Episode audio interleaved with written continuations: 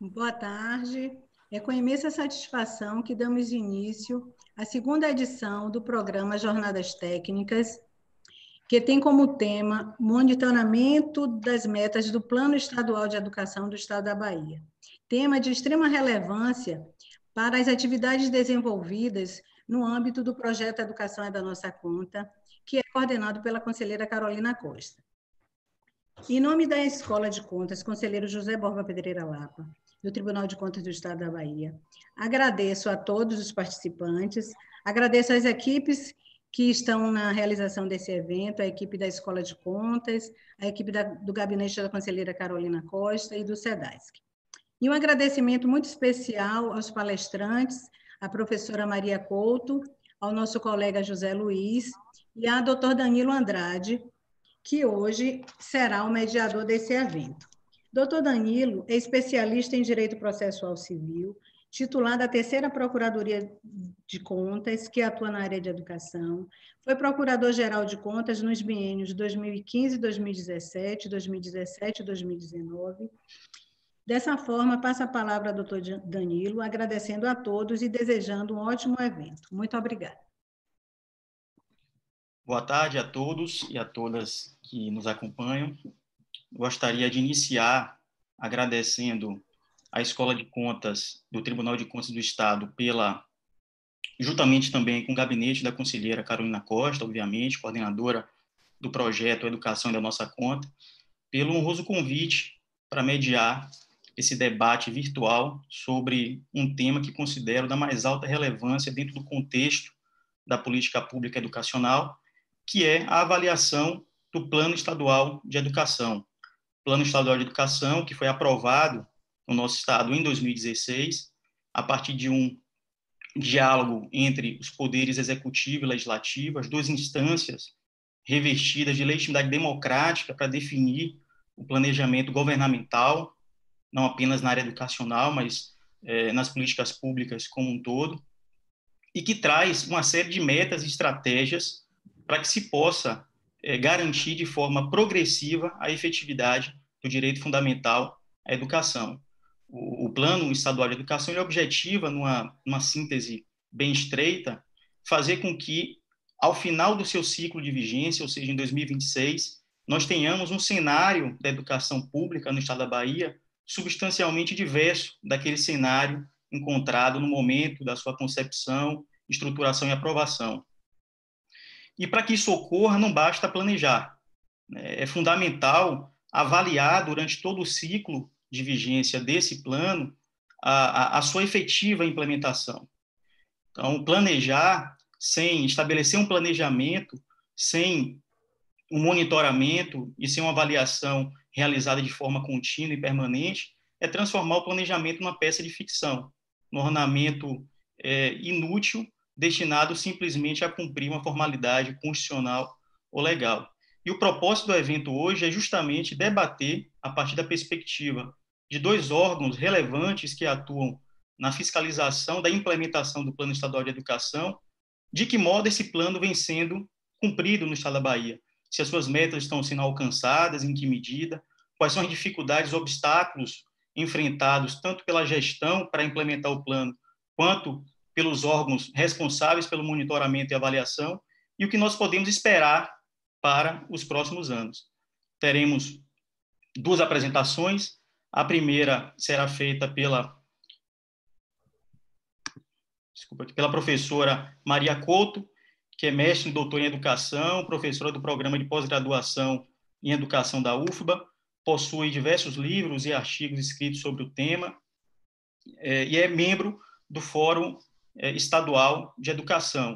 O professor irá fa fazer uma apresentação é, dos trabalhos que vêm sendo feitos pelo Fórum Estadual de Educação para avaliação do cumprimento do Plano Estadual de Educação. Na sequência, teremos a apresentação, a palestra é, de José Luiz Bonfim, que é auditor de controle externo do Estado da Bahia, é, é atualmente o coordenador da 5 CCE, que é a unidade técnica responsável pela fiscalização da política pública educacional e irá apresentar os resultados é, alcançados pelo tribunal nas auditorias realizadas para avaliar a implementação da, do Plano Estadual de Educação no âmbito do Estado da Bahia. Então, eu vou passar inicialmente a palavra à professora Maria Couto, que terá 25 minutos para fazer a sua exposição. Na sequência, José Luiz terá 25 minutos também para fazer a sua apresentação, e nós reservaremos, na sequência, um espaço de 30 minutos para é, o debate. Então, podem enviar as perguntas durante as apresentações pelo chat, que nós iremos reunir, consolidar e tentar é, apresentá-las aos, aos palestrantes dentro da limitação de tempo que foi estabelecida. Então, sem maiores delongas, eu passo a palavra à professora Maria Couto. Boa tarde. Primeiramente, eu gostaria de saudar os ilustres companheiros dessa mesa, o doutor Danilo Ferreira Andrade, e o doutor José Luiz Galvão, e a doutora Denilze Alencar, que nos antecedeu. Saudar de modo especial a doutora Carolina Costa, coordenadora do projeto Educação da Nossa Conta, em nome de quem saúdo os demais procuradores, auditores, técnicos do TCE e do TCM. Cumprimentar também a coordenadora do Fórum Estadual de Educação, a professora Alessandra Assis, e a colega a professora Alda Pepe, também do Fórum, colaboradoras importantes desse trabalho. Cumprimentar do mesmo modo a professora Gilvânia Nascimento, presidente da UNCME, pela colaboração prestada aos nossos trabalhos no Fórum. Enfim, saudar todos que nos assistem nesse momento. Sinto-me honrada com o convite e agradeço a oportunidade de divulgar os resultados dos trabalhos desenvolvidos pela Comissão de Sistematização e Monitoramento do Fórum Estadual de Educação. Antes da exposição do material selecionado para essa palestra, gostaria de fazer algumas considerações como um momento introdutório. O Fórum Estadual de Educação desenvolveu trabalho vigoroso na elaboração preliminar do Plano Estadual de Educação, que, depois de consolidado pelo Executivo e encaminhado à Assembleia Legislativa do Estado, foi aprovado em maio de 2016. Para verificar o nível de cumprimento das metas e estratégias do PE, o Fórum desenvolveu estudos a partir do ano 2019, que resultaram na elaboração de dois documentos. O primeiro, analisando os indicadores das 20 metas estabelecidas na dimensão do Estado. E o segundo, realizando uma pesquisa documental em relatórios de monitoramento dos planos municipais de educação de uma amostra de 41 municípios sobre o andamento de algumas metas. Nesta apresentação, levando em conta a disponibilidade do tempo, vou expor uma síntese dos resultados do primeiro documento, analisando os indicadores das 20 metas do PE, complementando com alguns dados recentemente publicados para o Estado da Bahia pelo INEP. Algumas observações antes de apresentar os slides. Primeiro, esses trabalhos abordam a situação das metas do PE de 2016 a 2018. Portanto, antes do início desta atual gestão do governo da Bahia. Segundo, também não constituem a rigor o resultado de um processo de monitoramento de planos, vez que não dispomos de informações diretas sobre a execução das ações dos sistemas de ensino na Bahia. Os resultados desses trabalhos derivaram de análises feitas com informações e indicadores estatísticos, portanto, dados quantitativos bem gerais.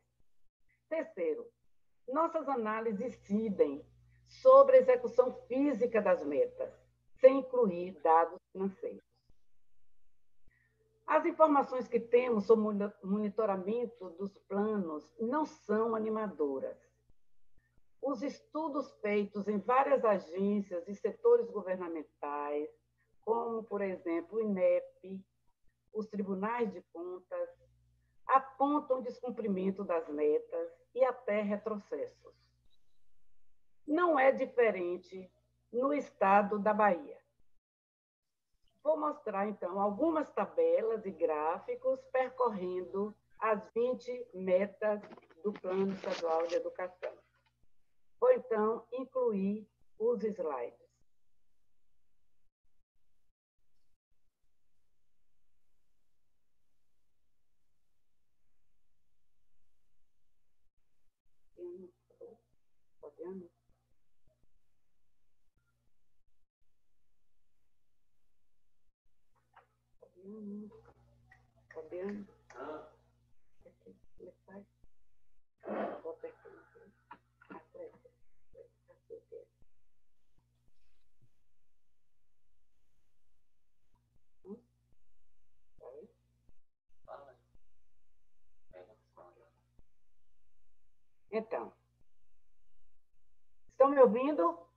me ouvindo?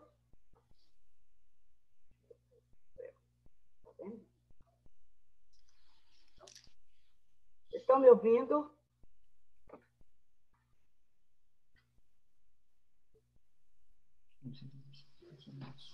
Estão me ouvindo? Sim, professora, estamos sim, sim. pode falar. Pois não. Então, primeira, sobre a primeira meta.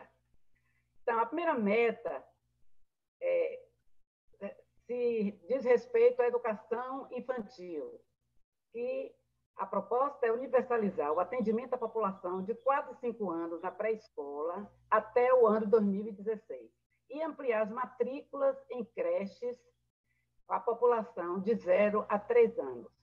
Então, por esses três anos, 2016, 17 e 18, não chegamos à universalização ao 100% na pré-escola.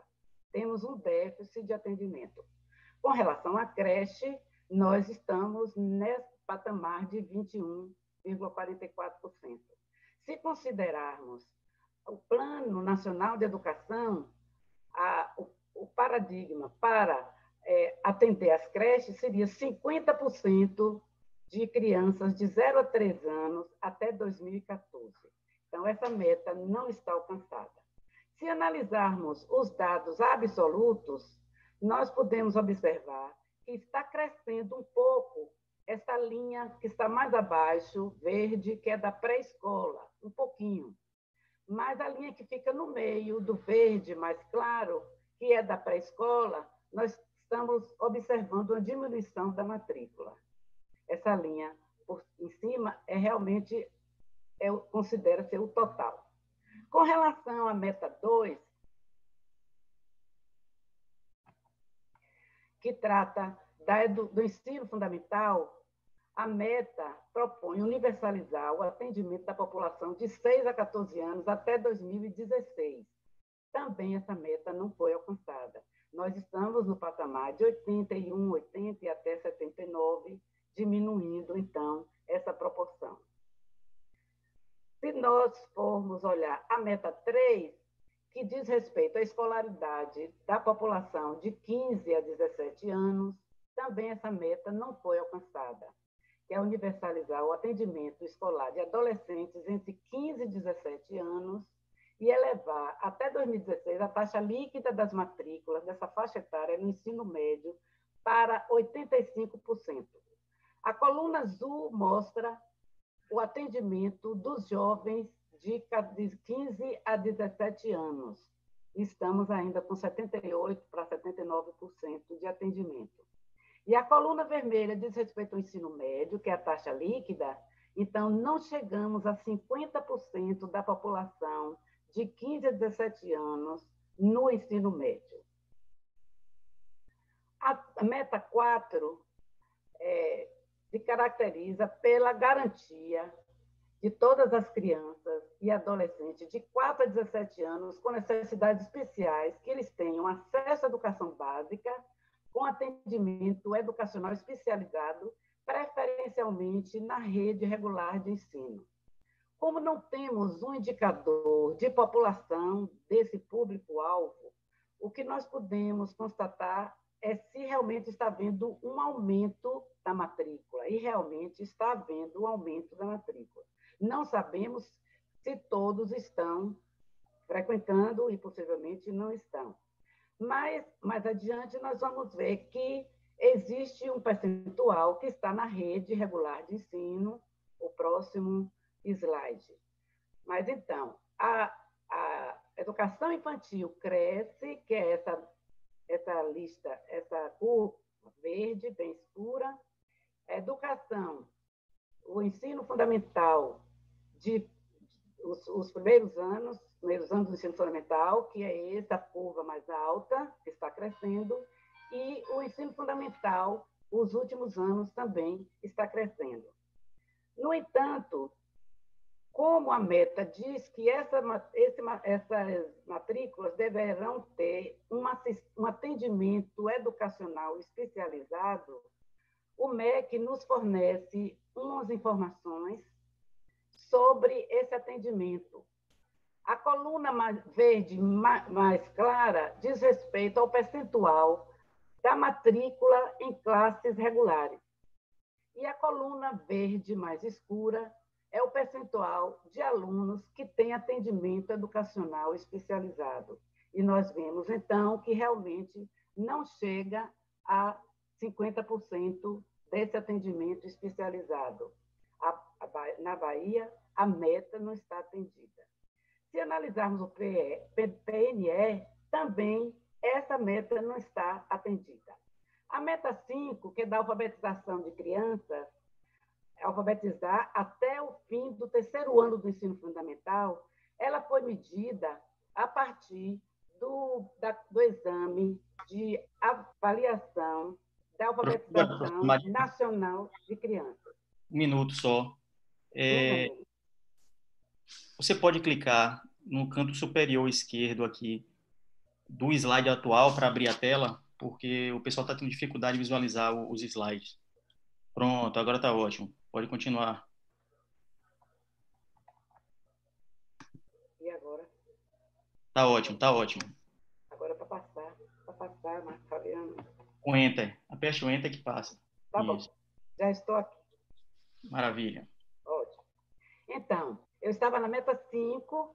A meta 5, essa, esse quadro, esse gráfico, mostra o percentual de alunos que situam no terceiro ano do ensino fundamental e que estão no nível 1 de proficiência nas áreas de leitura, escrita e matemática, ou seja, praticamente não sabem ler.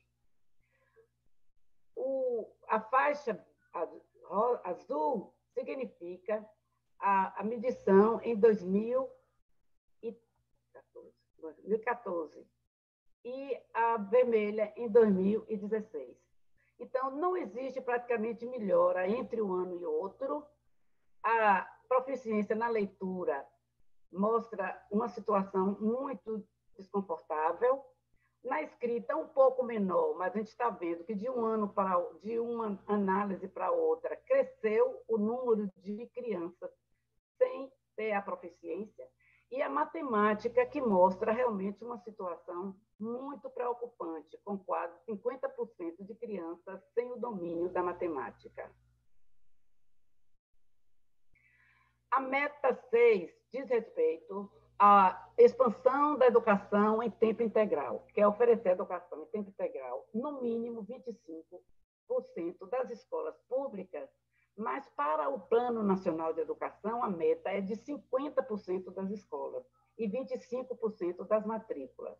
Essa tabela, se formos olhar, já está, a meta já está alcançada para o, o Plano Estadual de Educação, né, que era de 25%. Mas, se formos observar o percentual de matrícula com dados da sinopse, que é do INEP, em termos de matrícula, nós, nós não encontramos os 25% de matrícula que o Plano Nacional de Educação estabelece. A meta 7 é do rendimento escolar da, da educação infantil, que deveria ser através da melhoria do fluxo escolar e o aumento do IDEB nos anos iniciais, anos finais, ensino fundamental e do ensino médio. Também a Bahia não alcançou essa meta. A coluna verde mais escura é de alunos do sexo masculino e a mais clara é do sexo feminino. Mas o que a gente observa é que nos anos finais do ensino fundamental, a distorção da série é muito grande, e assim como na primeira série do ensino médio. Então, essa meta não foi alcançada. A meta 7, também com rendimento, que é medido através do IDEB, em todas as etapas da educação básica, o IDEB projetado não foi alcançado, especialmente no ensino médio e o ensino, os anos finais do ensino fundamental. A meta 8 é, estabelece a escolaridade média da população de 18 a 29 anos, que deveria elevar o número de, de anos de estudo da população de 18 a 29 anos. Podemos dizer que essa meta está parcialmente alcançada, uma vez que, mesmo que não está elevando em termos totais, na zona rural tem aumentado um pouco. No entanto, o Plano Nacional de Educação coloca como parâmetro 12 anos de estudos, mas para o Plano Estadual de Educação, ela está parcialmente é, alcançada. A meta 9 é sobre a alfabetização e o analfabetismo funcional da população de 15 a 19 anos. Também podemos considerar que essa meta está parcialmente alcançada, uma vez que o limite é de 90% dessa população de 15 a 15 anos e mais. Então, estamos com 87% em 2018, facilmente conseguiremos chegar aos 90%. A meta 10 é, da é ampliar a oferta de 25% da educação de jovens e adultos na forma integrada de educação profissional. Esta meta não foi alcançada e possivelmente não será alcançada. Vemos que no ensino fundamental, em 2018, é 0,2%, só no ensino fundamental. E no ensino médio, 5,4%. Então, essa meta dificilmente será alcançada. A meta 11 é de ampliar as matrículas da educação profissional técnica de nível médio, assegurando a qualidade da oferta pelo menos 50% é, de expansão no segmento público. De fato, na Bahia, tem aumentado a matrícula da educação profissional técnica de nível médio.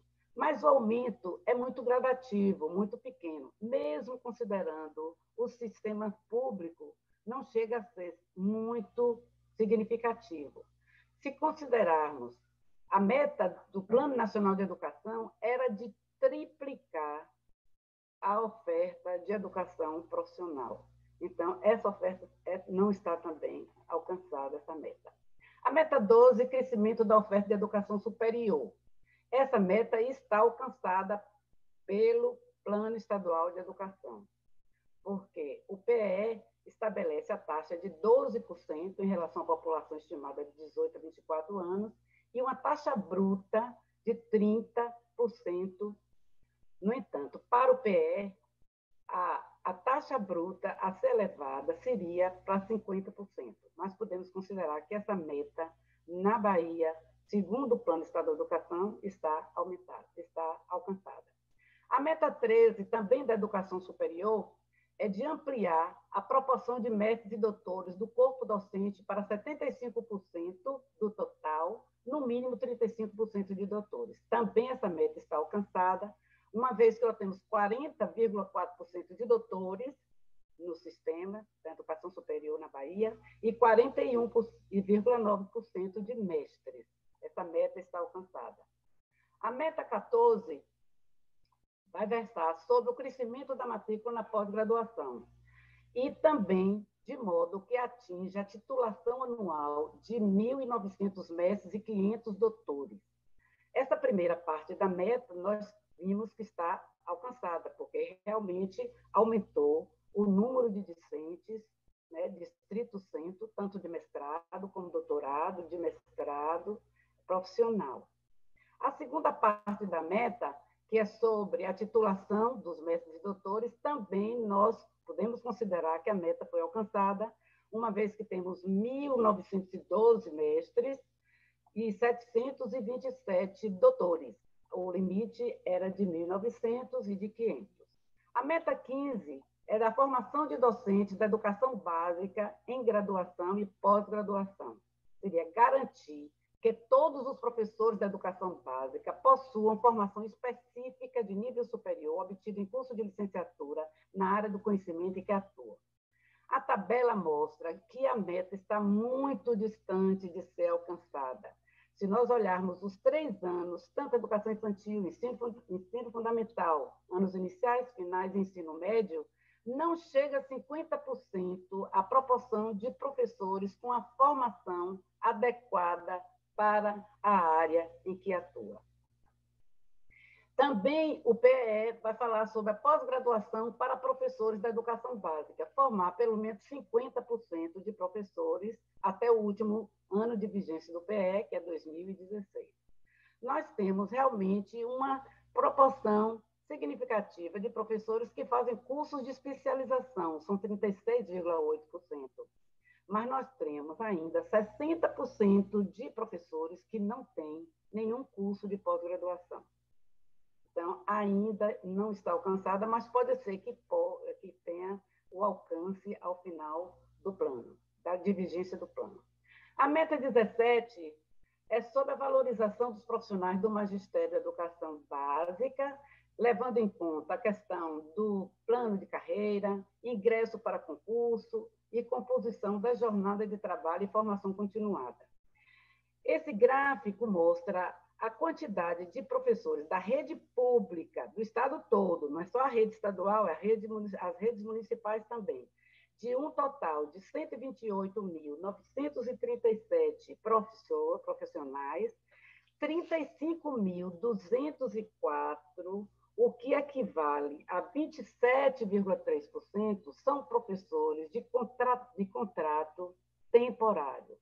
Então, nós temos uma dívida muito grande com relação a essa valorização pela via da contratação, pela via do vínculo funcional.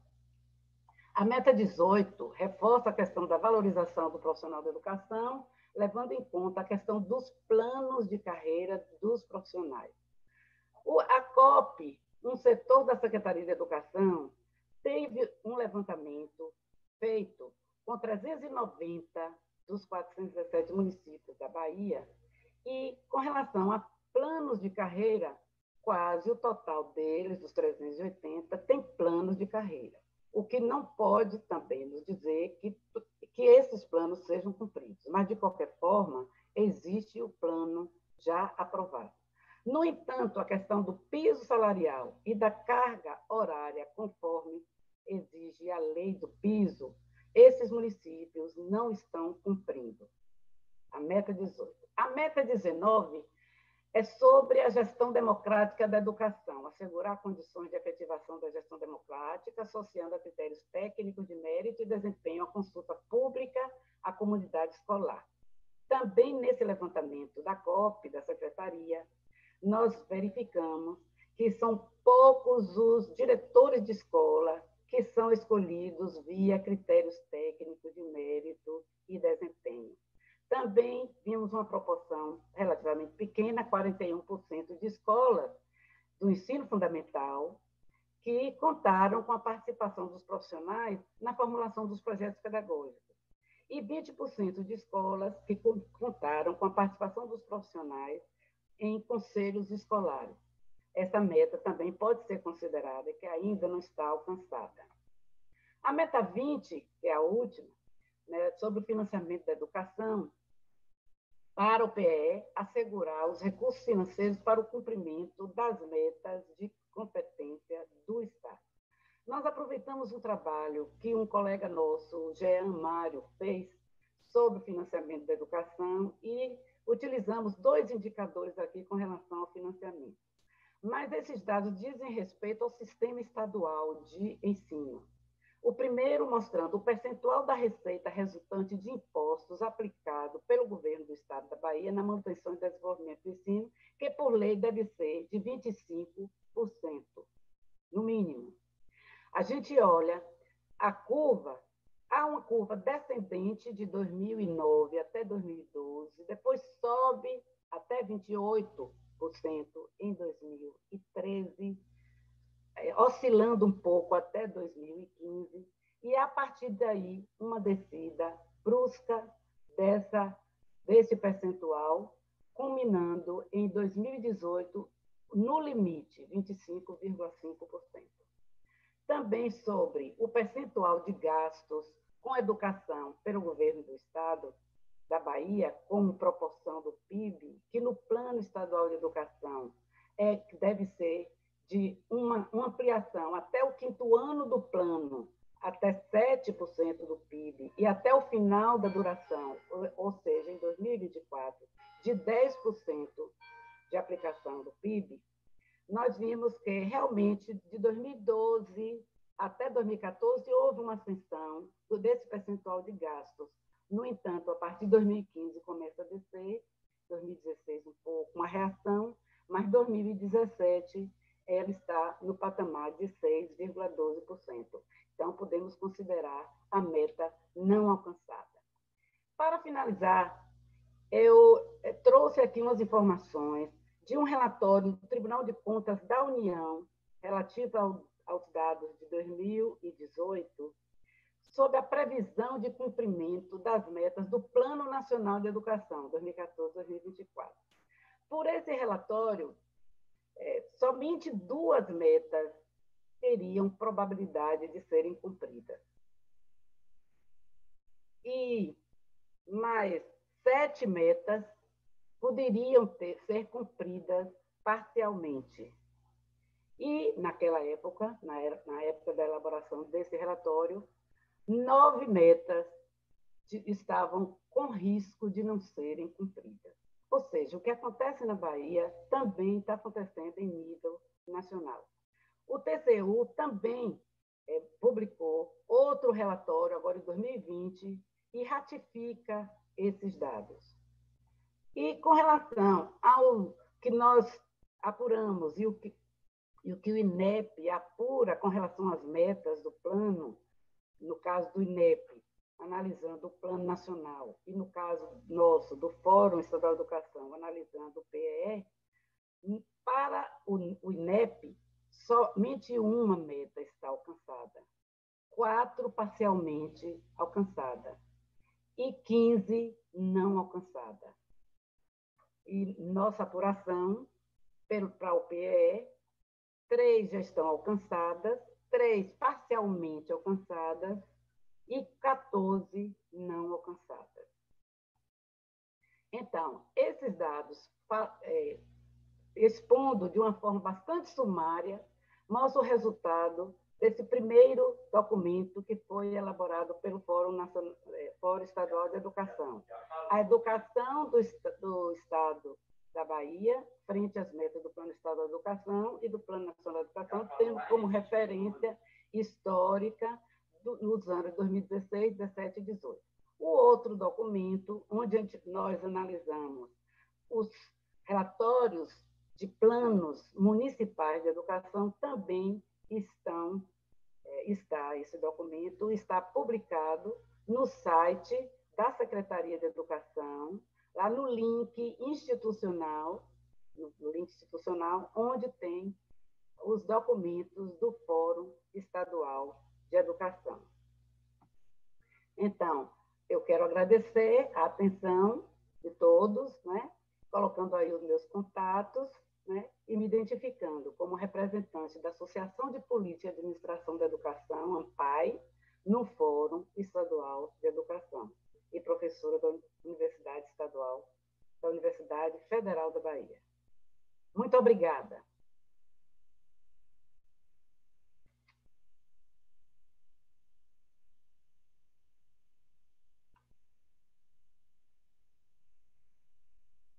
O microfone está desligado, doutor.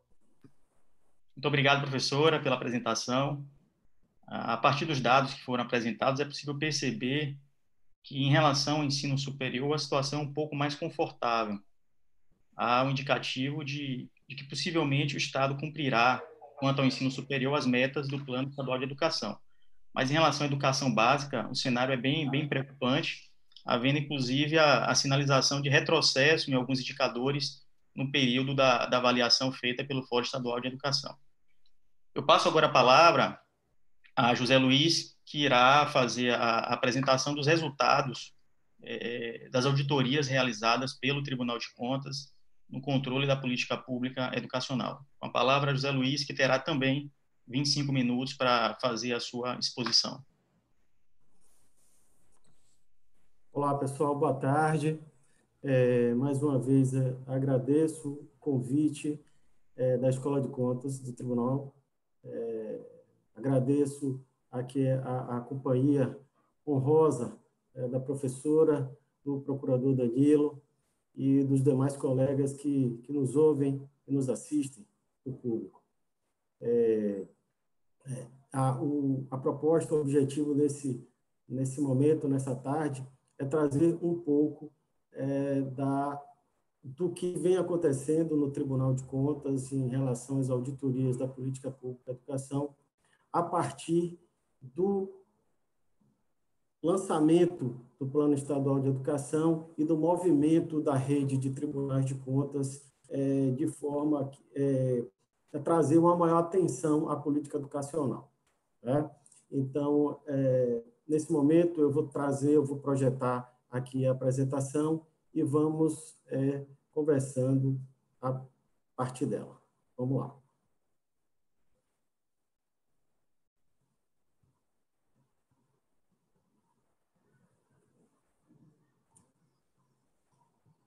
É...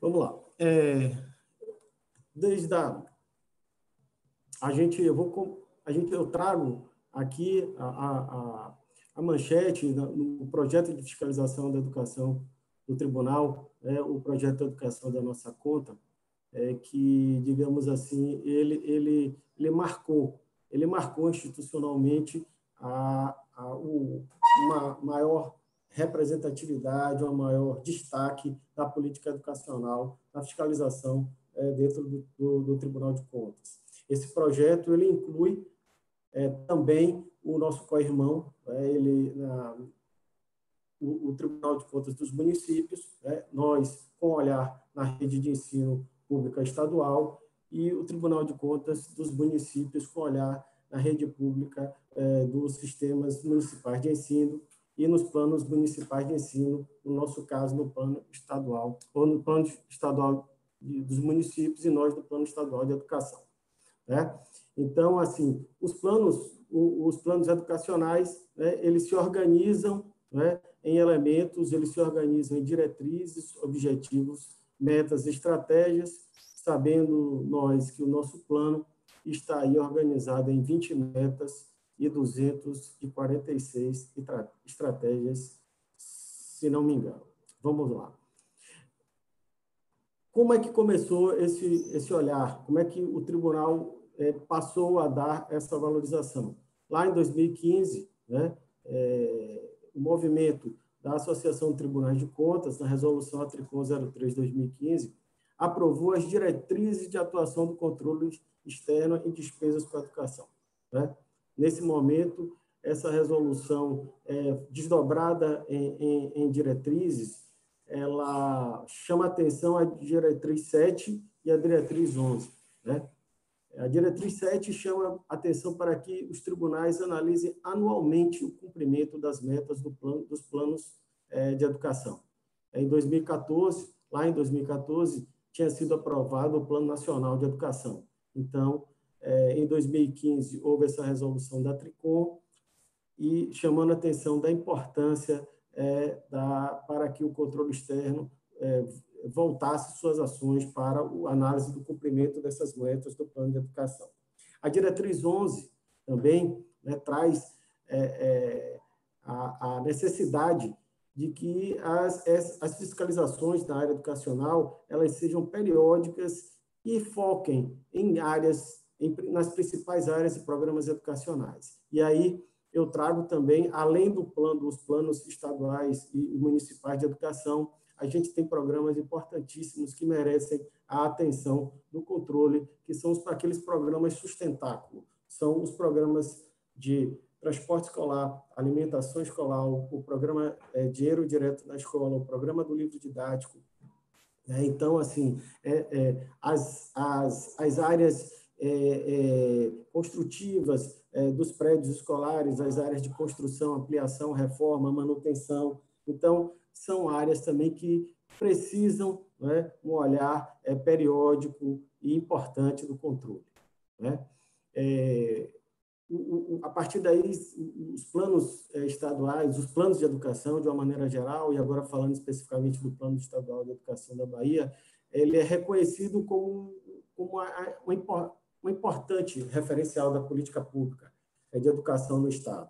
Né? É, a prova disso, desse reconhecimento, é que, como eu falei, na Resolução 82 de 2017, já em 2017, né, o Plano de Fiscalização da Educação ele foi aprovado, né, é, é, inserido no projeto Educação da Nossa Conta. Observem que o projeto ele tem um período de, de vivência dele, é o período do, do Plano Estadual de Educação, né, até 2026. Junto com isso, né, logo em seguida, veio a aprovação do, do Plano Estratégico do, do Tribunal para o, o, novo quadriênio 2018 e 2021, e lá nesse nesse momento, nesse momento, o, o, a política educacional ele, ela já se insere na importância estratégica, é, na dimensão do, do, objetivo estratégico de promover o aprimoramento da gestão pública é, estadual, a iniciativa estratégica implantar o projeto Educação da Nossa Conta se coloca de forma é, importante é, na visão estratégica do tribunal. Né? Logo em seguida, né, desdobrando essa, esse envolvimento institucional é, do, do, controle externo do Estado com a, a, a política de educação, também passa a existir obrigatoriamente nas contas de governo um olhar especial, né, em que existirá, e passa a existir a partir de 2017 um capítulo específico nas contas de governo que analisa a, o Plano Estadual de Educação e as, e as auditorias é, advindas desse é, acompanhamento. Ainda assim, né, ainda assim, mais reflexos dessas ações e dessas é, é, é valorizações trazidas pelo Tribunal, a Resolução 141-2017, a partir da, de 2017, essa resolução ela traz normas para as prestações de contas dos titulares das unidades de administração como um todo, de todos os secretários, né? Ela é uma, ela é uma resolução que ela é, é periodicamente ela é revisada, ela é atualizada e numa dessas atualizações já em 2017 né, o, o, o tribunal trouxe especificamente para a conta do secretário de Estado né, um, anexos específicos é, dois anexos específicos que passaram a ser obrigatórios na composição das contas do secretário, em que é, existia um primeiro anexo, um, uma necessidade de um detalhamento, de uma apresentação de um detalhamento maior né, do, do, do, conjunto de metas estratégias do plano, né, no sentido de que a gente tem um anexo 25, por exemplo, que é obrigatório nas contas do secretário é, da Educação, em que ali naquele anexo ele, ele é, é, é, vem informações sobre a execução da meta, o prazo, quais são as unidades responsáveis é, por aquela meta, é, e também traz, é, solicita informações de indicadores, que nomenclatura, qual é a periodicidade de apuração desses indicadores, a composição do cálculo, a abrangência desses, desses indicadores, é para o território é, de identidade, é para a Bahia toda, e quais são as fontes de verificação é, desses indicadores.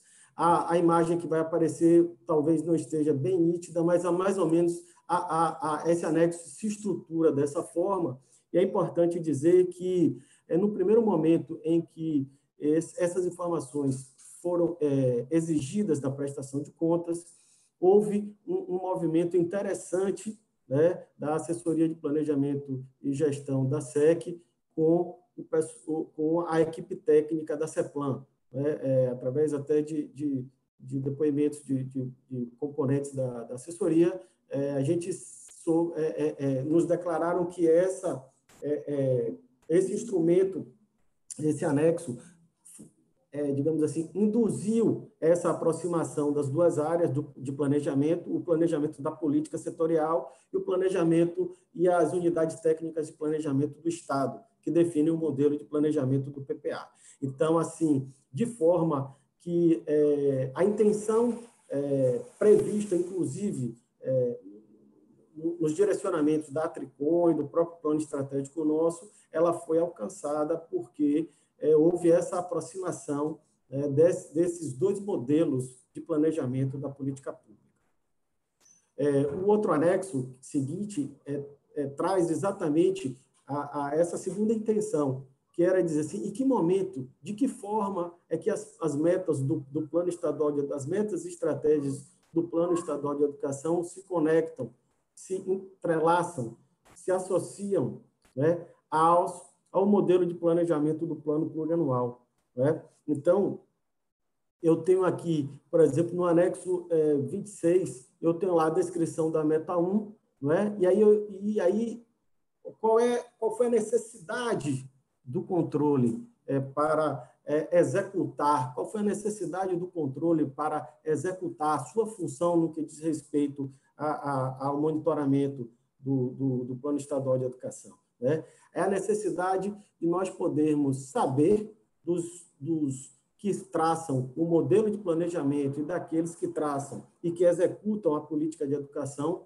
onde o, o plano se encontrava com o PPA de que maneira se encontrava. Então, é, esse modelo lançado nas contas como instrumento obrigatório também é, fez com que ah, houvesse esse exercício de aproximação e ali a gente tem que, é, por exemplo, a gente tem ali a meta, uma determinada meta, então foi informado a que programa né, de governo essa meta estaria ligada, a que compromisso do PPA, a que meta do compromisso, a que iniciativa, então, é como se a gente juntasse, a gente aproximasse né, dois importantes modelos é, de planejamento para que tivesse a condição né, de avaliarmos até que ponto né, essa compatibilidade né, existia e até que ponto, né, digamos assim, um, um instrumento é, é, é, que, que, que congrega né, as políticas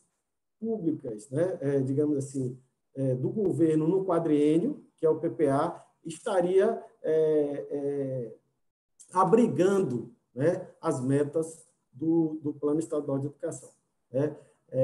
Confesso que esse primeiro movimento também trouxe para nós assim muita dificuldade de conseguir é, clarear, de forma clara conseguir ver essa, essa conexão. Existiam algumas situações em que você podia é, identificar isso, mas quando você é, olha para as estratégias do plano, né, é, fica muito difícil, em alguns momentos, você fazer essa conexão com outros elementos é, do, do PPA. E aí sim, aí vem a dificuldade, nesse primeiro momento, é, de, da análise da implementação e da execução das metas e, por conseguinte, o monitoramento destas. Observem, observem que, que o, o que a gente tem, a gente traz aqui nesse primeiro momento é a nossa análise do processo de trabalho, da dificuldade né, que foi enfrentada é, é, pela equipe de auditoria. Não é? A gente traz aqui uma informação, esse, esse PPA anterior, de 2016 a 2019, a educação estava inserida no programa Educar para Transformar, né? que no, no modelo, na modelagem de planejamento, era, é, é existiam 15 compromissos, é, 15 compromissos, 104 metas, 151 iniciativas, né? Distribuídas por quatro secretarias, sendo que a SEC respondia por 95, obviamente, 95% é, dessas metas. Uma análise é, da, composição de indicadores é, desse ciclo do PPA mostra, esse, esse número aí, essa análise é recente, inclusive está na conta de governo de 2019, é que o programa, ah, os, os 15 compromissos, dos 15 é, compromissos do programa, os indicadores relacionados à avaliação do programa foram em foram em número de 12, e esses estiveram associados somente a três dos 15 compromissos. Ou seja, é, existiram aí existiram aí 12 compromissos que não tinham associação de indicadores de, de, de resultados a eles associados. É, essa, essa é, inexistência traz prejuízos importantes à, à avaliação é, do programa de governo. Aqui, ó, é, aqui nessa, nesse quadro, talvez esteja é, pequeno, mas a gente pode ver o seguinte: ó, a gente aqui tinha 12 compromissos, é, 12 compromissos, né? e um, um já no, no, no, no, PPA atual, a gente vai ter um pouco mais, eu vou mostrar, mas uma, uma, uma característica importante aqui é o seguinte: a gente tem aqui a maioria do, dos indicadores, desculpe, a maioria dos indicadores que estão postos aí no quadro, é, a gente os compromissos não, dos indicadores, perdão. É, a gente observa o seguinte, que são indicadores que são, são números a serem alcançados. Mas números a serem alcançados em relação a quê? É, se observe do, do indicador 1 ao indicador 10, né, ao indicador uh, 9, são números a serem alcançados. A gente somente tem três indicadores que tenham tem alguma relação é, de de eficiência, alguma relação é, qualitativa. Tá? No mais, a gente tem indicadores é, muito mais quantitativos. Bom, é, a gente também é, não pode deixar é, de registrar que é, da, da, da, do conhecimento, do acesso que tivemos aos relatórios de monitoramento da Secretaria de Educação, a gente consegue observar, sim, né, o movimento da, da área técnica, da área técnica de planejamento e da área técnica, principalmente da área técnica de planejamento e, e de, de, gerência de informações, né, em que, é, depois é, desse, é, dessa exigência do tribunal nas contas, em que ou, existisse um detalhamento maior de a quantas anda a implementação do plano, né? A gente observa aqui em exercícios posteriores, né, aquelas é, planilhas iniciais, aquelas, elas já vêm né, é, é, preenchidas né, de forma mais completa com, do que no primeiro ano, ou seja, houve uma, uma movimentação, como disse, a prova disso é que esses, esses demonstrativos eles já se apresentam nas contas é, com as informações de indicadores, de percentuais de execução, de fontes é, de informação, né? e eu acho que é, é, não, é, é, um movimento interessante e que é, se confirma também agora de como se apresentam os 15 indicadores do novo PPA. Né? Vamos lá. Bom, é como eu disse aqui, ó, é, no novo PPA, esse ciclo é, atual, esse ciclo atual, é, a gente, o, o, programa Educação, ele já apresenta um número maior de indicadores. Né? Ele apresenta agora 15 indicadores e observem que os indicadores de avaliação do programa, eles é, não estão mais ligados somente a um, um avançar de números, né? um aumento do número de vagas, um aumento, não. A gente tem aí um, um indicador é, que é, é, indica um, uma busca de um conceito qualitativo.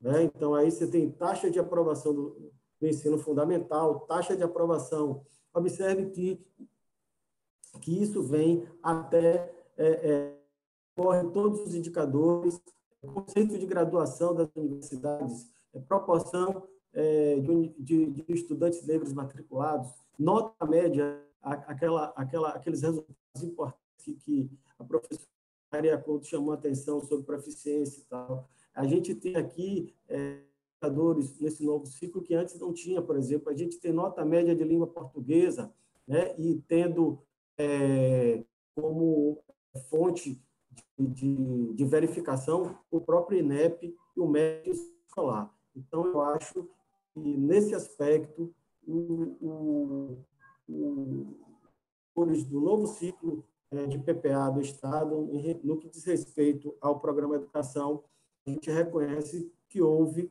é, uma melhora, sabendo, claro, óbvio, que existem ainda é, oportunidades de aprimoramento. É, das, das auditorias que, que realizamos né, no, em relação à, à lei que implementou o, o Plano Estadual de Educação, né, e que ainda não temos assim, notícias de que esses apontamentos é, tenham sido é, sanados na sua plenitude, na sua totalidade, né? a gente destaca aí esses pontos aí. Por exemplo, é, até então, nós não temos no Estado ainda a, a lei que cria o sistema conforme determina o artigo 10 do PPE, né, da lei que, que instituiu o Plano Estadual de Educação. E, e muito é, já ouvi falar, e, e, e a gente, em, em várias é, apresentações de especialistas da área, eu, eu trago aqui também é, é, falas, inclusive, da professora Alda Pepe, em que ela traça, ela informa, ela traz a importância da, da, da, desse sistema estadual de ensino, né? sobretudo no que diz respeito a, a que se é, desenhe, né? é, é, é, um, é, digamos assim, uma determinação, uma ajuda no desenho da política pública, especialmente no que diz respeito aos, aos regimes de colaboração. Né? Então, eu acho que é, é, o estabelecimento do sistema estadual de ensino é um, um objetivo a ser perseguido é, pelo Estado. Uma outra questão que se, se vê ainda é, pelo, pelo Estado, observe, volta a falar que eu estou falando aqui da rede estadual, né? não estou falando da, da rede, das redes municipais, mas estou falando da rede do Estado, ainda existe um percentual de professores é, que, é, que estão sendo remunerados e que o Estado vem descumprindo a lei é, do piso, sobretudo no, é, daqueles contratados pelo regime especial é, de direito administrativo. Os professores, REDA, é, ainda não vêm sendo remunerados como prevê a lei do piso salarial nacional. Né? É bem verdade que esse, esse, esse percentual, diante do, do número total de profissionais é, de educação, é um percentual é, menos representativo, mas ainda assim todos são professores e a lei do piso não faz distinção quem é reda e quem é professor efetivo. Então, o piso deve ser respeitado independente é, do, da ação estatutária ou, de, ou a relação de, de especial de direito administrativo. É, trazendo é, outras duas dois pontos importantes e tratados é, também que são estratégias da meta 18, né, como essa também do, do piso nacional, né, e, e o, o, o, plano de carreira também, que é da meta 18, né, a gente traz também uma falta de regulamentação do estágio probatório da forma como prevê a meta 18.2. E o que é que a gente vê lá na meta 18.2? A gente vê que a ideia foi é, é, trazer uma avaliação da carreira, trazer uma, uma avaliação é, é no ingresso da carreira do, do, profissional de educação, do, do professor, uma avaliação específica, especial. Né? É, hoje, o que se observa é que os professores que ingressam na carreira é, do Estado via concurso público passam por um processo de regulamentação do estágio probatório comum, como todos os outros servidores. E não essa não foi a intenção né, da estratégia na meta 18.2. A intenção é que eles tivessem é, uma avaliação específica num processo é, é, especial, né, especialíssimo, e no sentido até do, objeto, do objetivo mesmo de valorização é, da carreira do professor. É, até então, não vimos movimentos é, mais é, representativos para que é, essa regra fosse alterada. A gente também pontuou é, que existem situações de avanços e promoções de carreira desassociados à meta 18.3. E o que é a meta 18.3? É desassociados a indicadores de desempenho. Né? Existem, é, hoje, os avanços e promoções de carreira se dão é, de forma é, praticamente automática, né? e, ou, claro, por antiguidade, ou então é, pela é, hoje é, pela regra em que existe uma a realização de uma capacitação e, e, isso não está associada a qualquer indicador é, de resultado é, é, da, da, área profissional. A, gente sabe que a ideia do, da, da estratégia 18.3 do PE é que exista o plano, exista a valorização e exista também a, a, a valorização da, do encarreiramento é, associada a resultados. Trazendo agora, professora, é, atualizando, a senhora trouxe é, as relações de, de aplicação de, de, de, recursos até 2018, esses números aí são já das contas de 2019, então lá até 2018, a senhora é, trouxe 25,5%, né? aplicação de 25,5% da receita líquida de impostos, e aqui a gente viu que em 2019 esse percentual cresceu um pouco né, para 26,12%. Né? A, a, a, a, aplicação mínima né, de recursos do Fundeb é, na remuneração de magistérios está praticamente no teto, ou seja, é, o mínimo seria 60% de aplicação e hoje os recursos do Fundeb, eles consomem praticamente 100%, é, são consumidos praticamente em 100% com a remuneração dos profissionais de magistério da educação básica. Hoje, 98,84% dos recursos do Fundeb são usados para é, o pagamento de remuneração dos profissionais do magistério. Bom, Agora, é, eu vou tratar, eu vou mostrar a vocês um pouco é, de resultados, dos resultados da atuação do, da auditoria é, no, no, segundo semestre do ano de 2019. Foram auditorias realizadas em três gerências distintas da coordenadoria e, e em temas distintos, e, e cada gerência ficou responsável pela elaboração desse, desse trabalho de fiscalização, e eu aqui vou destacar rapidamente né, alguns aspectos que a gente é, julgou importante.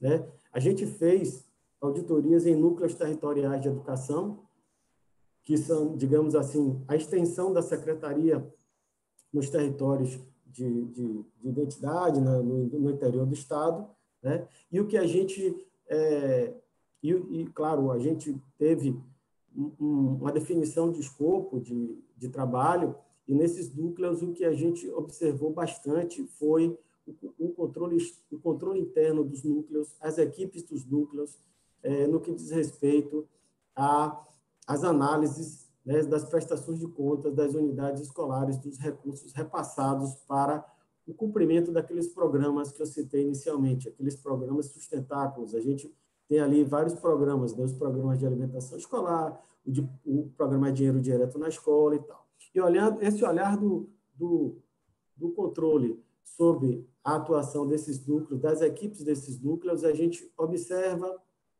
que é, a gente recomendou a eles o seguinte, né? É, existe uma necessidade de cobrar o cumprimento do prazo para as prestações de contas. Existiam muitas prestações de contas de unidades escolares não apresentadas ou apresentadas de forma é, muito é, é, intempestivas, né? que é o caso de.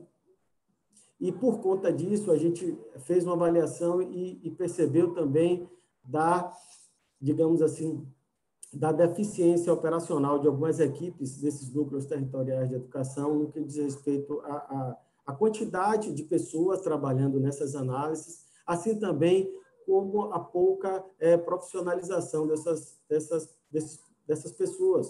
É, às vezes, eram vínculos é, muito recentes, de vínculos de, de cargos em comissão ou vínculos em, de regime de direito administrativo. A gente percebe também, ness, também nessas equipes uma mudança muito grande de pessoas trabalhando e eu acho que esses, essas situações é, também interferem é, no, no, cumprimento do prazo né, das análises das prestações de contas das escolas. Né? É, uma... e, e, e, a gente também trouxe né, no relatório é, uma observação importante é que a SEC ele trabalha com o sistema transparência na escola, né? E esse sistema transparência na escola estão lá está lá no site da SEC, está é, lá as prestações de contas é, das escolas, os lançamentos é, de despesas e receitas por programas nas, nas unidades escolares, e esses lançamentos estavam, por vezes, é, desatualizados, de forma que a, nós, o controle externo e o controle social, né, é, estaria prejudicado por conta da ausência dessas informações no sistema de transparência na escola.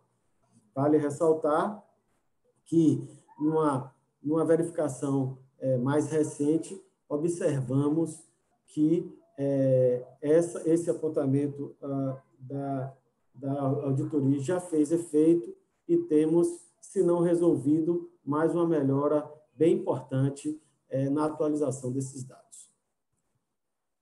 Bom, no programa de alimentação escolar, né? Programa de alimentação escolar, o que foi pontuado pela auditoria é um descumprimento dos parâmetros numéricos dos profissionais de nutrição.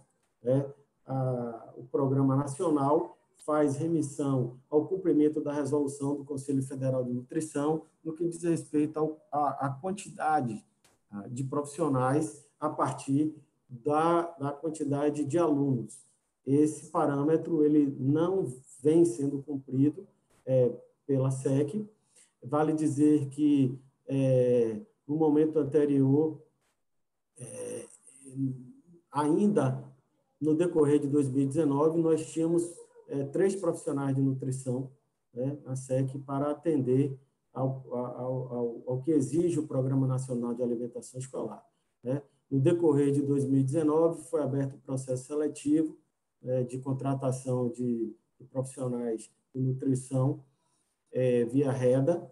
É, esse, se não me falha a memória, foram, foram abertas 35, foram feitas 35 chamadas para, para o ingresso desses profissionais, com a ideia de colocar é, pelo menos é, um profissional em cada núcleo territorial. Observem que com três profissionais era impossível né, se fazer um monitoramento suficiente né, do cumprimento dos cardápios das unidades escolares. Né? Então, a gente, é, esses cardápios, é, essas, essa, esse acompanhamento, esse monitoramento, precisava ser feito por um profissional é, da área.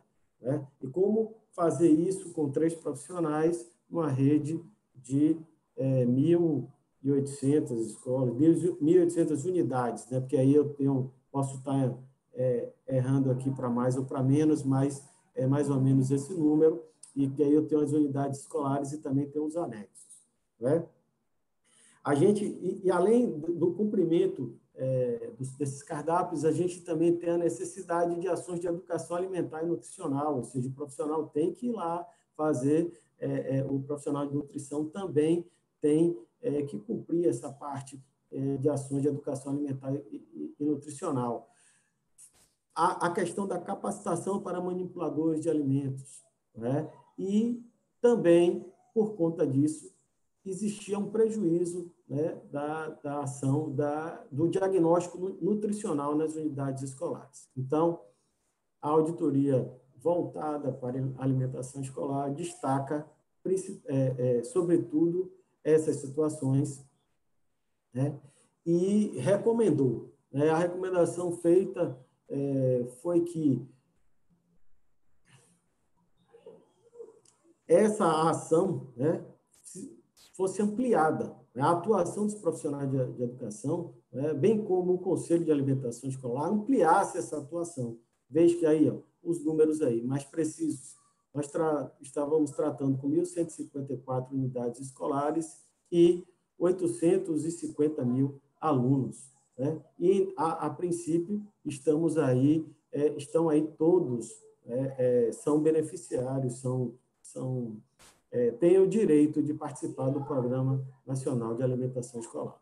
Então, essas foram as principais, os principais destaques da auditoria na alimentação escolar, no ano passado. Bom, fizemos também um trabalho no transporte escolar e, e trago aqui rapidamente os destaques que a gente, que eu é, é, julguei mais importantes, de que a gente percebeu um atraso muito grande no repasse dos recursos aos municípios. Né? A gente sabe que a maioria do, dos municípios hoje, né, da, dos alunos da rede pública estadual do interior do estado, se valem né, do Programa Estadual de Transporte Escolar, né, que é aquele programa em que a prefeitura assina um termo de adesão como Estado, via Secretaria de Educação, em que ela se responsabiliza né, de prestar esse serviço de transporte também para os alunos do ensino médio da rede pública que moram em regiões afastadas do, das escolas. Né? E a, a, a, a regra é que o Estado repasse esse recurso e, a partir dali, esse serviço é prestado para toda a rede. O que acontece é que a gente observa um, atraso nesse repasse muito grande, né? e isso tem trazido problemas de contratação é, e, e, de questionamentos é, de prestadores de serviço e atrapalhando efetivamente, às vezes, né, por vezes, é, o acesso às escolas é, por alunos da rede é, pública estadual. E a recomendação foi de que, de que a SEC aprimore o planejamento e, e o controle da execução do programa com vistas a cumprir o cronograma de repasse de recursos. Uma outra situação que a gente vem observando, e essa, essa já foi ponto é, de observação nossa nas contas é, de 2018, e a gente novamente é, é, destaca que foi, desculpe, desculpe, que foi é, que é um, um atraso, ou as prestações de contas aprovadas em, em desacordo com a resolução 44. O que é que acontece? A natureza de repasse desses recursos do transporte escolar do Estado, né, é, do FAED, que vem do Fundo de Assistência à Educação para as prefeituras, ela se dá através de um instrumento chamado é, termo de adesão, né? e que é, e hoje, considerado pela, pela auditoria como um instrumento congênere ao instrumento de convênio. Só o que é que acontece? É, as prestações de contas né, das prefeituras, desses, da aplicação desses recursos das prefeituras para, para a secretaria, elas contêm, não contêm peças do tipo, ah, muitas delas não contêm as peças é, é, necessárias à verificação né, da, da, regularidade da aplicação do recurso, como a própria licitação que foi contratada, a documentação de despesa. Isso porque né, a portaria é, que rege é, a, a, a, portaria que rege a 3.405, que rege esse, essa relação, ela não faz essa exigência de composição é, dessa documentação. Né? Então, a gente, a recomendação nossa foi que a secretaria é, restabeleça os termos da portaria e aprimore o controle e análise dessas prestações de contas. Bom, é, voltando um, um, pouco, a gente, eu trouxe aqui um, um trecho, né, uma ideia é, capturada do voto uh, da conselheira Carolina Costa nas contas agora do governo, em que eu trouxe, eu destaquei aqui um trecho em que é, ela, ela traz o olhar, ela destaca o olhar é, do, do leitor para como o controle, qual é o papel do controle externo no ciclo das políticas públicas. Né? Em que momento do ciclo das políticas públicas há, existe obrigatoriamente a atuação do controle externo? Então, é o que? No momento da avaliação, da implementação e da execução da política pública, né, e no exame dos resultados da política pública, dos resultados e dos impactos. E por que, que eu estou trazendo isso aqui? Estou trazendo isso aqui porque hoje, no que diz respeito à atuação do controle em relação à, à, avalia, à, avaliação da execução e da, da implementação e da execução das metas do Plano Estadual de Educação, temos uma certa dificuldade.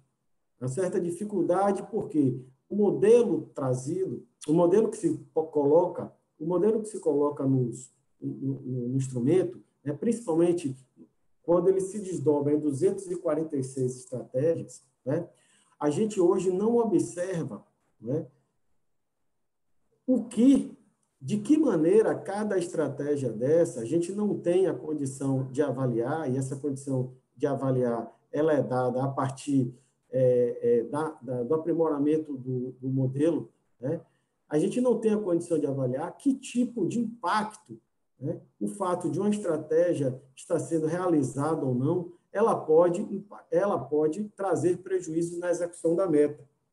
Hoje, diferentemente do PPA, e é isso que eu quero trazer a reflexão, o PPA, queira ou não queira, né, ele tem hoje um instrumento é, estruturado, que é o sistema de planejamento, o FIPLAN, que é o sistema de planejamento do Estado e financeiro de planejamento do Estado, que está lá posto é, é, é, estruturada as metas do PPA, né? E, e todas as suas é, é, todos os seus elementos, né? E ali a gente ainda tem a obrigatoriedade, né? De que todos aqueles, inclusive a parte da educação, né? Informem né? o nível de execução de cada de cada elemento do PPA, de cada meta, de cada iniciativa, né? e quantifique, é, quantificando o que foi feito e o que não foi feito, e justifica por quê. A gente sabe que existem também né, é, é, é, é, oportunidades de aprimoramento ainda desse modelo, mas o que eu digo é que, em relação ao modelo de planejamento né, do plano estadual, é, fica muito mais difícil quando a gente tem uma dificuldade de visualização. Eu falo da pouca transparência, né? não só em relação ao controle externo, como ao controle social, é, do que hoje está acontecendo para a realização e para a implementação de cada meta e de cada estratégia do Plano Estadual de Educação. Né? Então, é, eu lembro que numa, no momento é, anterior, num trabalho anterior, destacamos a importância de que é, as unidades da Secretaria de Educação, aquelas, elas, é, elas pudessem desdobrar planos de ação setoriais, né, para que ali fosse possível e de forma mais clara se entender a, a responsabilidade de cada unidade e o que cada unidade e a ação de cada unidade em relação à implementação de cada estratégia, de cada meta do Plano Estadual de Educação. Né? Eu acho que, nesse momento, a, a, a forma que a, se apresenta a, a, digamos assim, as informações no que diz respeito, a forma como se apresentam as informações no que diz respeito à implementação e à execução do Plano Estadual de Educação, trazem algumas dificuldades né, de, avalia de, de avaliação de implementação dessas metas. Né? Eu acho que a gente tem a oportunidade, inclusive, o que é que eu vejo? O, o, a forma, a forma é, é, de construção do PPA, né? Ela favorece a aprimoramentos mais recentes, né, com ciclos não tão grandes quanto a do PE, que é decenal. Né? Então, ou seja, a cada quatro anos, a gente reavalia o modelo de planejamento e vê no que, que, pode, no que se pode aprimorar, no que se pode é, é, é aperfeiçoar. Como o modelo de, de, de planejamento é, estabelecido para política pública, é, política de Estado, no caso aí da educação, e não deixa de ser uma política pública decenal, né? o que é que a gente tem observado? É uma tentativa de aproximação do PPA para o plano estadual, porque como o modelo do, do plano estadual de Educação ele ficou praticamente imóvel no que diz respeito às suas alterações e aprimoramentos, a gente tem que mover alguém para se aproximar do outro. E esse movimento tem acontecido, e aí eu quero também louvar e aqui é, e reconhecer o trabalho feito em alguma, é, é, pelo, pela própria é, unidade de planejamento é, da SEC, né? e essa aproximação, de alguma forma, tem se realizado. E também a partir de auditorias feitas no PPA, no Plano Estadual de Educação, sobre o modelo de, de planejamento, e que temos, de alguma forma, né, é, é, induzido, a gente tem, tem conseguiu induzir esse processo de aproximação. Né? Agora, cabe ainda um desafio maior, um desafio maior que é, é, é digamos assim, dar maior transparência à implementação das metas e, sobretudo, de cada estratégia do Plano Estadual de Educação. No mais, meus queridos, eu agradeço a oportunidade e estou aqui à disposição para as perguntas do debate. Muito obrigado. Obrigado, Zé Luiz, pela excelente exposição.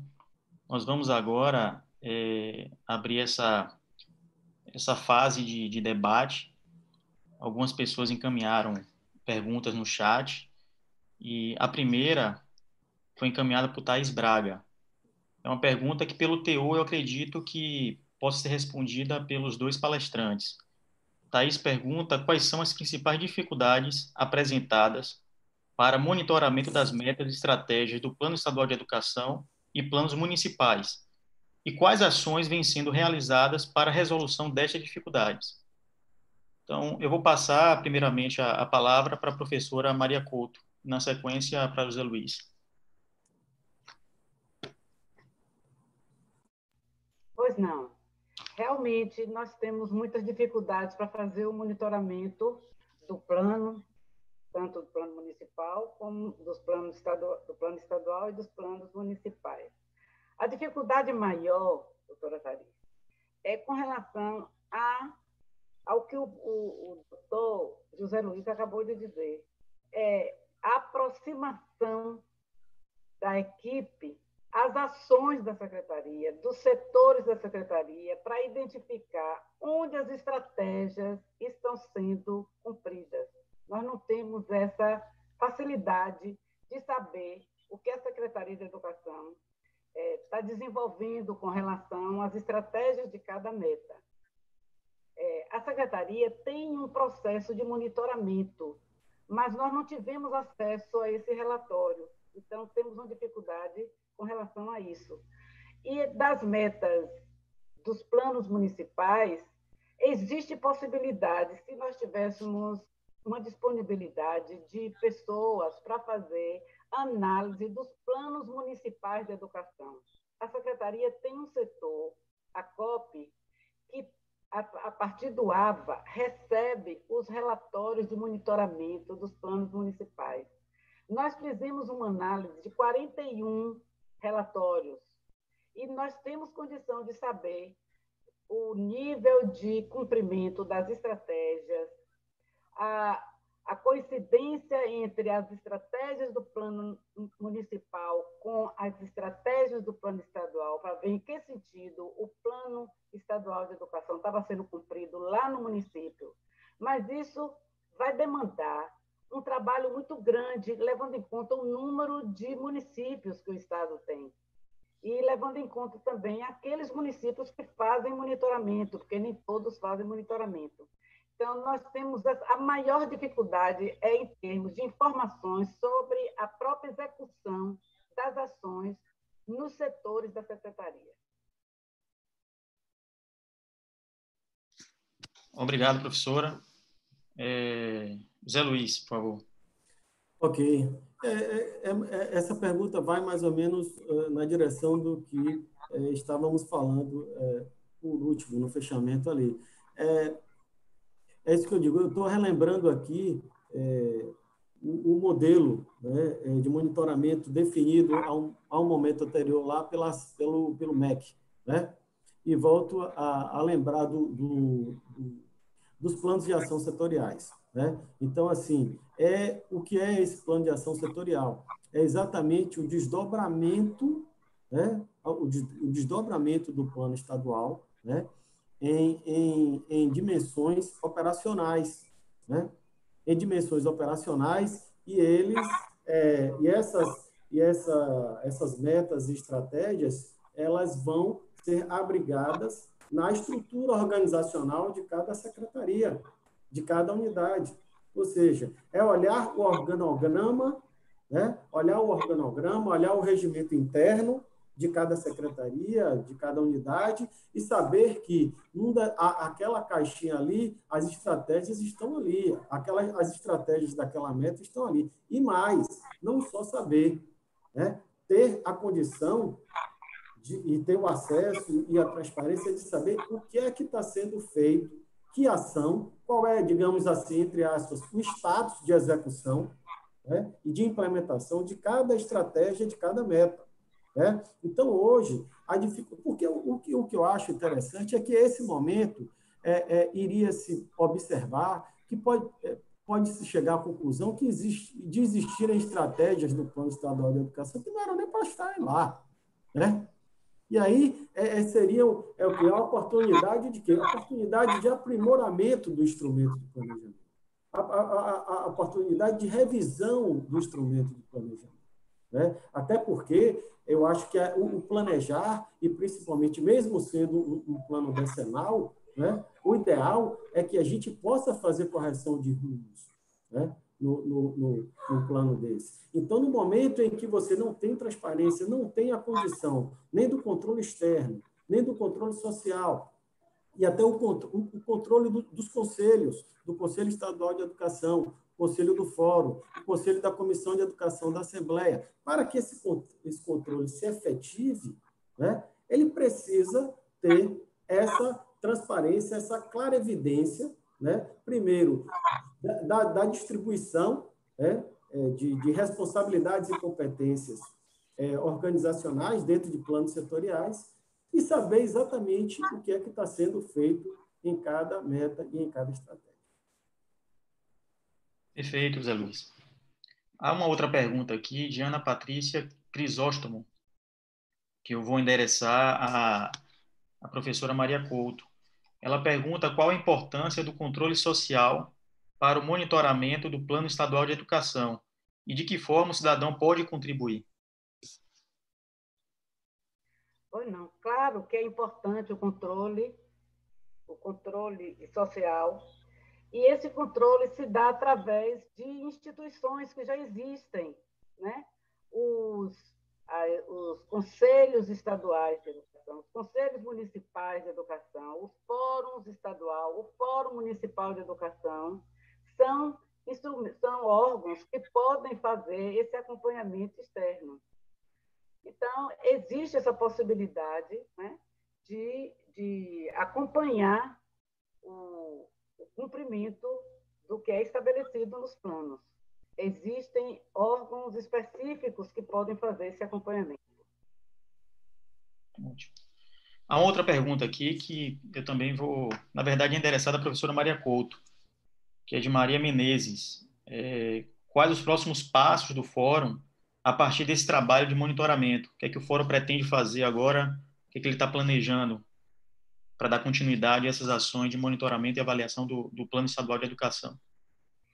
É, Maria Menezes, por enquanto, nós estamos divulgando os resultados desse trabalho já fizemos, já, já divulgamos esse trabalho no encontro de conselheiros municipais de educação e fóruns é, municipais de educação.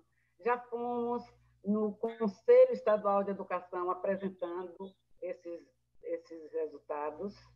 E com relação ao segundo documento, que é sobre a implementação do, das estratégias e dos planos municipais, nós pretendemos continuar, aprofundar os estudos em nível municipal e tentar aproximar mais o trabalho que nós estamos desenvolvendo com a Secretaria de Educação. Para desenvolver esse trabalho, nós tivemos também o auxílio de técnicos da Secretaria de Educação, de dois setores, como, por exemplo, a Superintendência de Estatística e Informação, na pessoa de, nas pessoas da Valdeli, Valdirene e Olímpia, e também da COP, na pessoa de Luzinete, de é, Moacir, etc. Então, esses técnicos nos deram muita ajuda. Agora, nós precisamos adentrar mais para outros setores da secretaria, para ver em que sentido o fórum pode auxiliar a secretaria, os seus decisores, com relação ao cumprimento das metas. Nós estamos aguardando, inclusive, a própria secretaria nos chamar, porque, inclusive, já foi endereçado os dois documentos para a secretaria e nós estamos esperando ser convocados, o fórum, os membros do fórum, para uma discussão, para um apoio, para uma, um diálogo com o, os decisores da secretaria. Ok. Há mais uma pergunta aqui, que eu acredito que seja direcionada a, a José Luiz. Tiziana Carvalho, ela pergunta se já temos algum resultado em relação aos apontamentos, acredito que os apontamentos feitos em auditorias do tribunal, relativos à qualidade dos indicadores e demais elementos do planejamento por parte do Estado.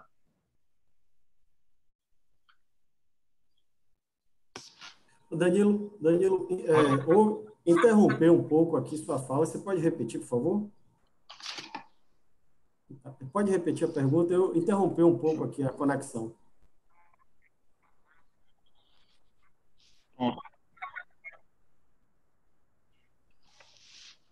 Eu vou.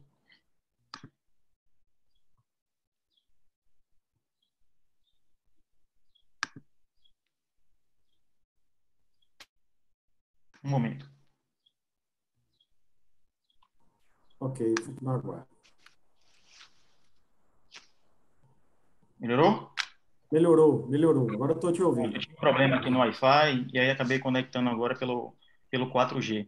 É, a pergunta foi a seguinte, pergunta de Ciana Carvalho. É, se já temos algum resultado em relação aos apontamentos, acredito que os apontamentos feitos pela auditoria do tribunal, é, relativos à qualidade dos indicadores e demais elementos do planejamento. Ou seja, se já o Estado já implementou alguma ação concreta para sanear é, esses achados que foram apontados em relação à qualidade dos indicadores. Bom, é, é, é, é como eu disse, é, a gente percebe é, esse movimento no PPA, em relação à educação. Né? Nós percebemos esse movimento no PPA, né? a, a despeito de ainda entendermos né, necessidades, oportunidades de aprimoramento do modelo de planejamento, mas, ainda, mas conseguimos é, reconhecer, sim, um avanço nesse PPA atual. Né? Como disse, hoje a gente tem 15 indicadores, né? e indicadores, então, dando alguma interferência, indicadores, assim, indicadores com um, um, um, um vetor qualitativo. Né? É, os, indicadores de, de resultado do programa de educação hoje do PPA, eles têm é, é, é, focos qualitativos. Não é simplesmente a expansão ou a redução de um número em relação a nada. Né? Ou seja, eu acho que nesse sentido é, houve um avanço, é, sabendo ainda que, é, que, por exemplo, existem algumas referências né, que, que são colocadas, né? ou seja, olha, eu preciso ter uma taxa, uma taxa melhor do que eu tinha em 2015, vamos dar um exemplo, em 2017, em 2018. Mas esse avanço corresponde ao que o plano, ao objetivo do plano de educação, isso são respostas que a gente ainda vai precisar dar e analisar. Agora, sim, o, o, que, o que isso é reconhecido, esse avanço do PPR é reconhecido. Agora, como eu disse, o, o, só que esse avanço a gente não vê no, no no, nos elementos é, é, que, que compõem o Plano Estadual de Educação, porque o Plano Estadual de Educação não foi revisado. Né? Em nenhum momento ele foi revisado. Então, ali você tem metas ainda que foram estão lá do jeito que foram aprovadas, em que você lê a composição dos atributos e dos elementos da meta e você não consegue nem achar um indicador. Se como é isso aqui, qual é o indicador? De que maneira eu vou calcular isso? Vai ser quantificado como? E qual é a fonte de, de informação aqui? Entendeu? Então, estou tratando isso no plano estadual é, e eu acho que, assim, existem... É, se a gente está tratando de metas, se a gente... O plano, o plano estadual é um plano de metas, né? É um plano de metas. E se eu falo em meta, eu preciso ter todos os atributos, todos os elementos que uma meta exige. Né? Então, quando eu não tenho essa condição de aprimorar, de revisar, né, eu vejo que é como se eu tivesse dois pontos que precisam se aproximar. Né? Eles precisam se aproximar. Está em um momento, quanto mais próximos, melhores. Só que o movimento só está se dando por um lado. Por um lado, do modelo do PPA o, o Plano Estadual de Educação ele está do jeito que ele foi aprovado. Então, se é como é aquele velho ditado: se Maomé não vai à montanha, a montanha vai a Maomé. Então, é, a tentativa eu tenho observado e, e reconheço que de uma maneira existe uma melhora é, dos indicadores do programa educação nesse novo PPA em relação ao ano passado, ao ciclo anterior. Ok, perfeito. É, existem duas perguntas aqui de, uma de Gilson Alves Lima e outra de Tâmara Mendes, que são bem correlacionadas. É, eles perguntam, é, em essência, como é que o sistema é, Tribunais de Contas tem atuado no Estado da Bahia para fiscalizar os planos municipais de educação. Existe uma segmentação de competência, apenas o TCM fiscaliza, ou o TCE, de alguma forma, também atua é, de forma coordenada com o TCM para fiscalizar esses planos municipais?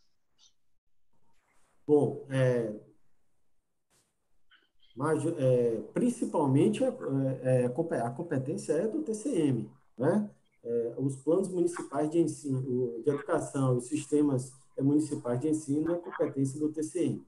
É, o, que, o que trouxe de importante no projeto de educação da nossa conta é que, em algum momento né, em que a implementação de uma meta ou de uma estratégia ela depende de uma ação conjunta né, dos, das gestões de educação municipal, ou estadual e municipal, né, e no que, no que é, é, é, depende, digamos assim, desse regime de colaboração, o que nós, né, do Tribunal de Contas do Estado, temos feito é exatamente, temos feito é exatamente a cobrança da ação, né, da ação, da aproximação do ente do Estado em relação às aos gestores municipais para que essa para que esse esse essa, esse regime de colaboração se efetive. Vou dar um, dar um exemplo aqui, dar um exemplo aqui. A gente tem no Plano Estadual de Educação várias estratégias, várias estratégias que mencionam a necessidade, né, de é, normatização de, de, de, determinadas ações da política em determinadas modalidades ou, ou, ou é, modalidade de ensino ou mesmo na, na, é, é, nos níveis de ensino e que precisam ser normatizadas, inclusive para definir a forma como isso vai se dar, né?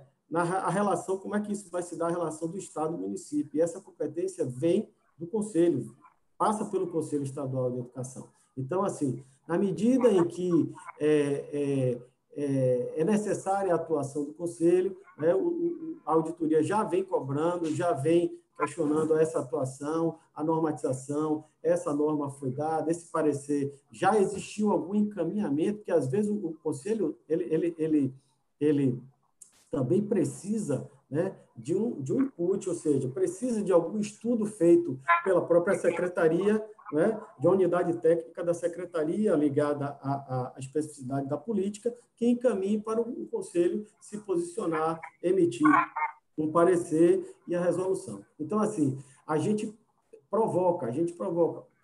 O conselho recebeu algum estudo em relação a isso? Não. O conselho, e, e naquilo que o conselho tem que atuar, o conselho já normatizou não, ou já, beleza, entendeu? Então, assim, esse é um exemplo que a gente tem dado de como, mesmo não sendo da competência, a competência é do TCM, mas o momento em que o TCE interfere é, é, é, e atua é nesse sentido aí. Ok. É, tem duas perguntas aqui que também têm uma certa relação, que eu vou fazer para a professora, vou endereçar a professora Maria Couto. a, são perguntas que dizem respeito a, ao acesso a dados necessários para se fazer o monitoramento do Plano Estadual de Educação. Então, a primeira é Germano Júnior, ele pergunta se o Fórum tem realizado solicitações formais à SEC para fornecimento de dados para compor seu monitoramento. E a segunda é de Gustavo Farias, em que ele pergunta se, diante da importância do tema e da necessidade urgente de maiores avanços, não seria o caso de termos o serviço de estatística e informação específico da educação. Então, são essas duas perguntas que eu repasso aqui para a professora Maria Couto. Microfone, professora, por favor. É, com relação às metas, é, nós temos os dados estatísticos né, do INEP, nós podemos acompanhar através dos dados estatísticos, porque os indicadores são quantitativos, né? Mas com relação ao andamento das estratégias, realmente nós precisamos de ter o contato com o órgão executor que implementa as ações e as metas. Então, temos dificuldade, sim, de ter essa aproximação.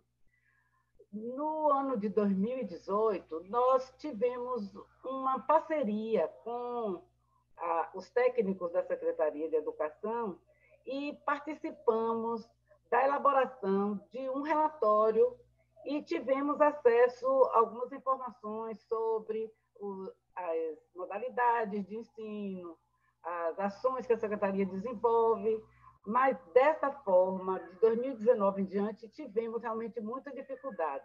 Existe um relatório da Secretaria já pronto e que nos, nós solicitamos, mas, de qualquer forma, é, disseram que ainda estava para ser é, analisado, né? e por isso nós tivemos dificuldade. Então, por conta dessa dificuldade, nós restringimos a analisar as metas apenas com dados estatísticos. E, e sobre as informações, a Secretaria tem um setor de informações estatísticas, que é a Superintendência de Gestão das Informações. É, nós também trabalhamos também, junto com a, CEP, a CEPLAN, a Secretaria de Planejamento, né, que nós conseguimos alguns dados estatísticos de lá, inclusive juntamente com os técnicos da Secretaria de Educação. Mas essas informações são muito gerais.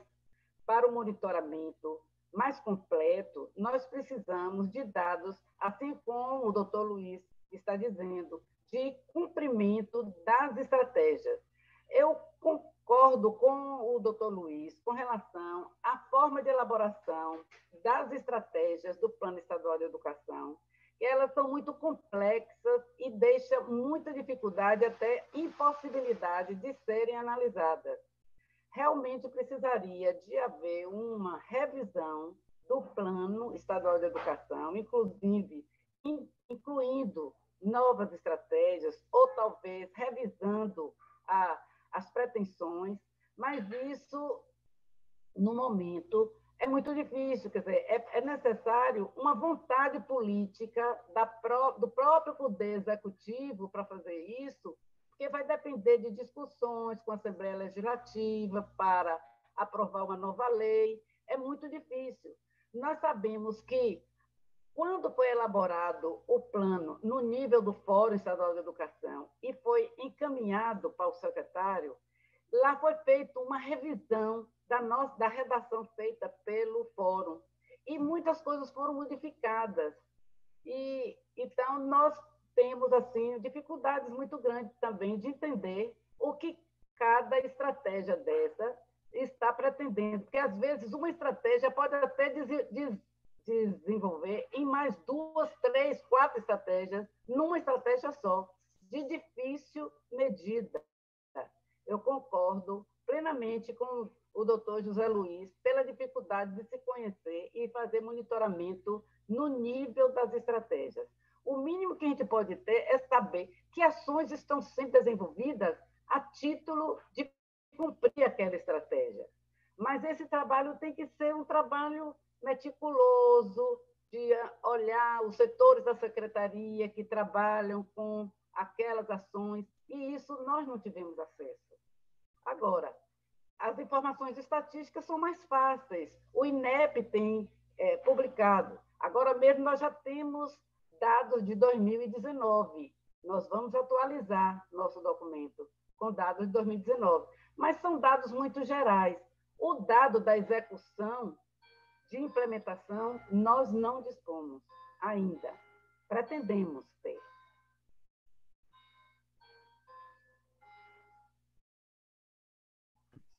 Obrigado, professora. Nós vamos agora encaminhar para o encerramento e eu passo aqui a palavra novamente à professora Maria Couto para ela fazer a, a, as considerações finais. Na sequência, José Luiz.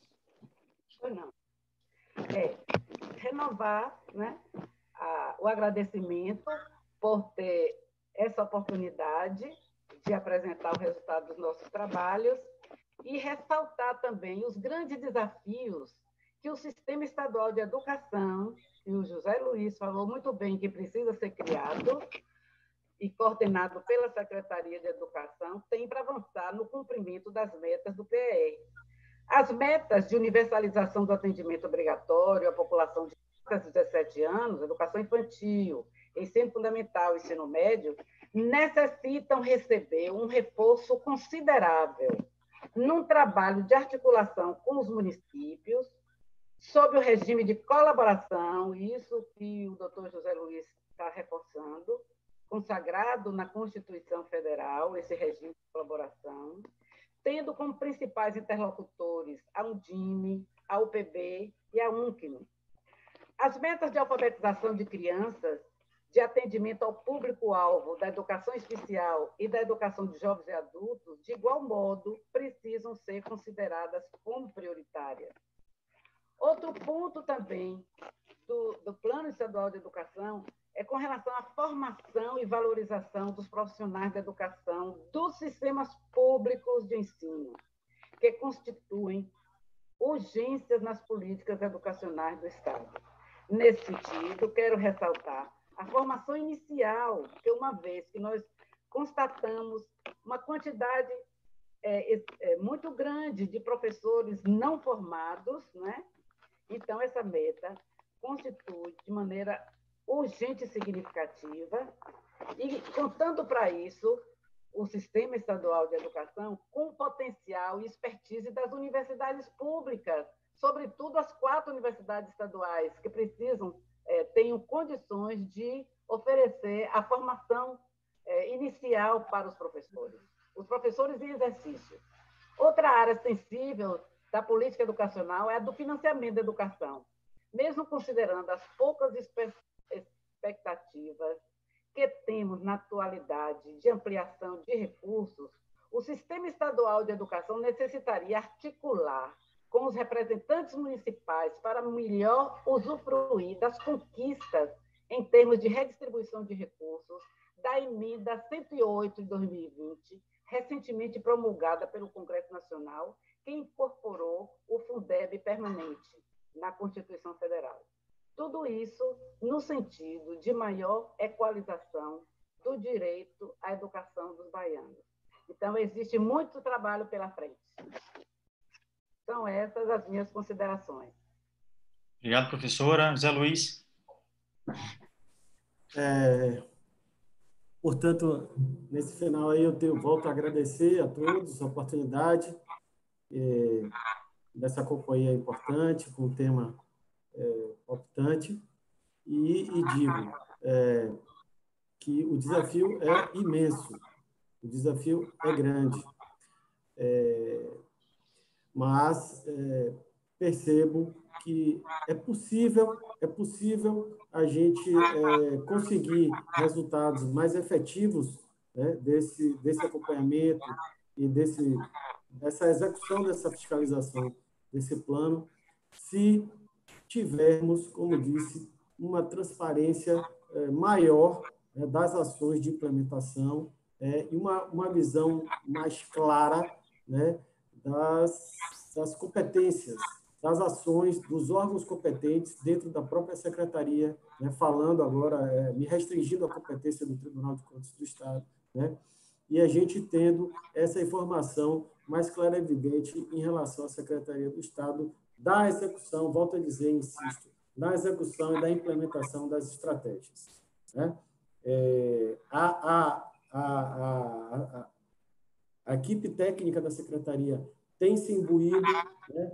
tem, se, tem se esforçado nesse sentido, tem é, é, apresentado informações mais estruturadas a cada, a cada vez, mas ainda assim é, ainda não são suficientes para que a gente torne efetivo a, a, a, o acompanhamento e a fiscalização do, da execução e da implementação do plano, principalmente no que diz respeito às dimensões das estratégias. No mais, eu quero é, agradecer a companhia de vocês, professora, doutor Danilo, foi um grande prazer. Muito obrigado. Obrigado, Zé Luiz. Eu aproveito para, mais uma vez, parabenizar a Escola de Contas do Tribunal de Contas do Estado e o gabinete da conselheira Carolina Costa pela excelente iniciativa. Esse é um tema que realmente é, é bastante palpitante. Ah, parabenizo aqui a, também os dois palestrantes, Maria Couto, professora Maria Couto e José Luiz, pelas excelentes exposições que nos permitiram ter ciência do nível atual de implementação do plano estadual e dos desafios que nós teremos eh, nos anos vindouros. E agradeço também a presença de todos que estiveram conosco nessa tarde, acompanhando esse debate. E para encerrar, eu vou é, ler aqui uma, uma lição de, Anísio Teixeira, que acredito que muitos é, conheçam essa, essa frase dele, mas que é sempre é, importante rememorar, dada a sua pertinência com o momento atual que nós vivemos. Anísio Teixeira ele diz: só existirá democracia no Brasil no dia em que se montar no país a máquina que prepara as democracias, essa máquina é da escola pública. Então, com, com essa lição final, eu considero aqui encerrada essa, essa live, agradecendo a todos.